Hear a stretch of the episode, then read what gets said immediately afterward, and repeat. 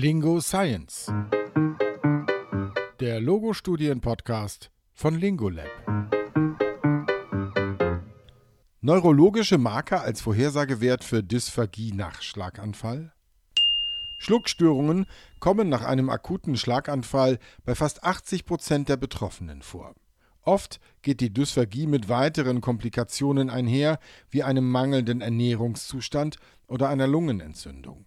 Eine frühe Erkennung von Schluckstörungen ist daher sehr wichtig, um Entscheidungen bezüglich der Ernährung, den Medikamenten oder weiteren diagnostischen Untersuchungen treffen zu können. Die aktuelle Standardversorgung nach einem Schlaganfall beinhaltet daher auch die Durchführung eines Dysphagie-Screenings. Aber obwohl die meisten Screenings eine gute Sensitivität aufweisen, wurde bis jetzt keines davon als Goldstandard akzeptiert.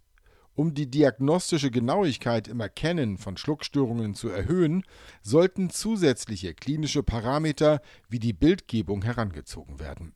So könnten Betroffene mit Infarkten in schluckrelevanten Arealen direkt zur weiteren Untersuchung von Sprachtherapeutinnen und Therapeuten geschickt werden Einige Studien haben bereits gezeigt, dass die Größe bzw. der Ort der Läsion mit dem Auftreten und dem Schweregrad einer Dysphagie zusammenhängen.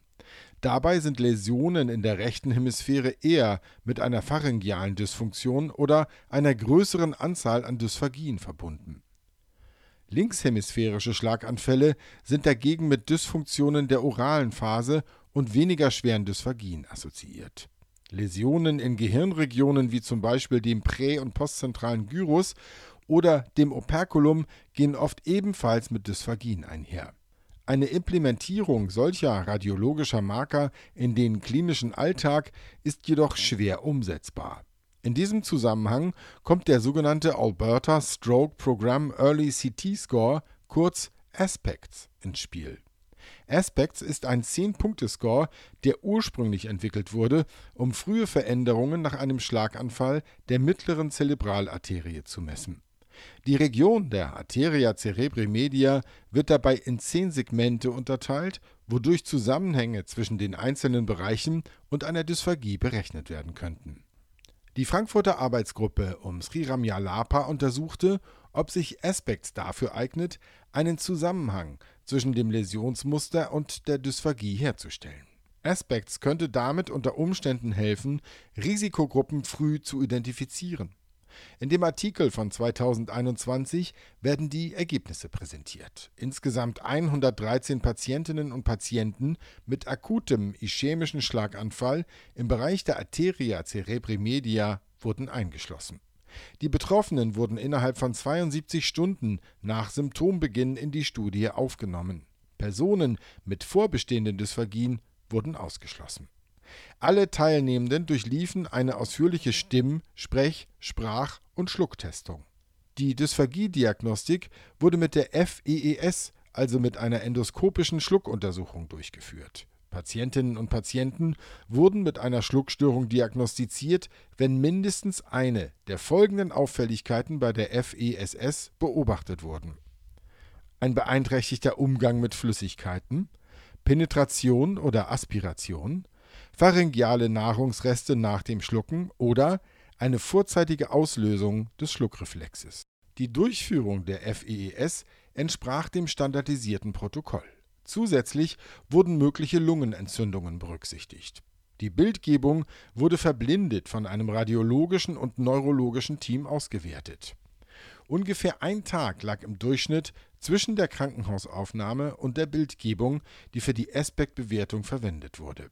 Das Gebiet der mittleren Zerebralarterie wurde in zehn Gehirnregionen unterteilt jede Region repräsentierte dabei einen Punkt auf der 10-Punkte-Skala des Aspect Scores.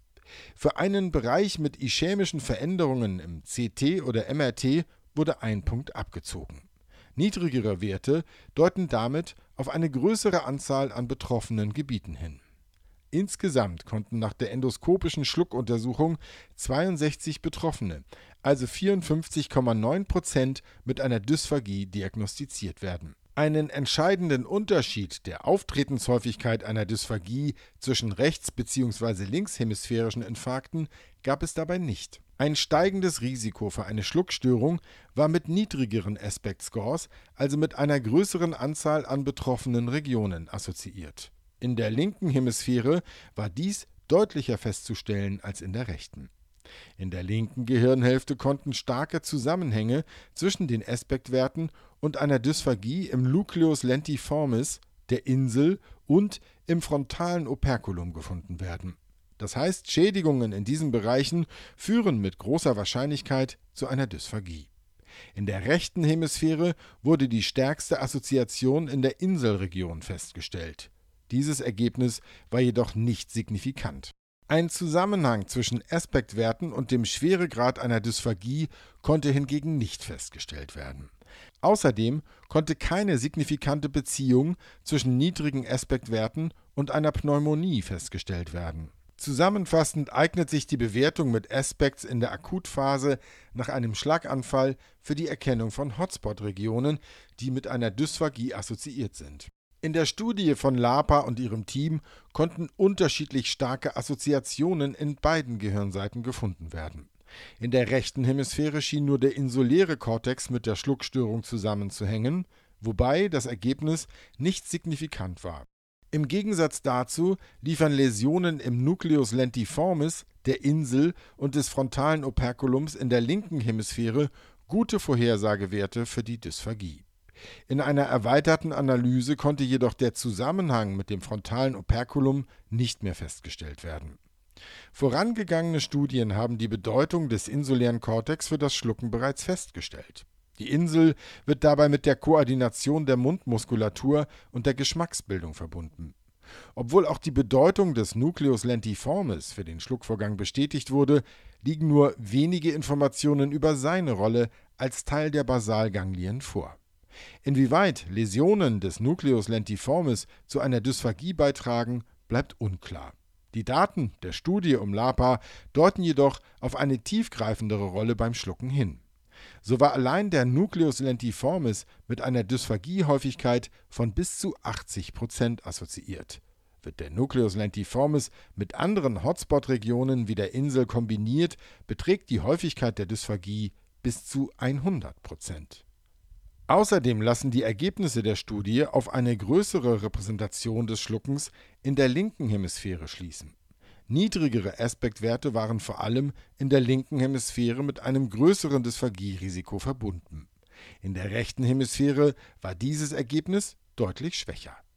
Alles in allem könnten die neurologischen Veränderungen im Bereich der Arteria cerebri media als Vorhersagewerte für eine Dysphagie verwendet werden, vor allem dann, wenn die linke Hemisphäre betroffen ist. Eine Einschränkung besteht jedoch in der begrenzten Anzahl der Betroffenen mit rechtshemisphärischen Schädigungen. Dadurch könnte die statistische Aussagekraft zu gering gewesen sein, um Effekte der rechten Gehirnhälfte aufzudecken.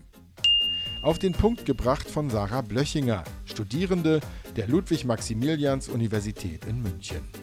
Auf lingo-lab.de finden Sie diese Folge als PDF zum Download. Dort sind auch die weiteren Quellen der im Text genannten Studien zu finden.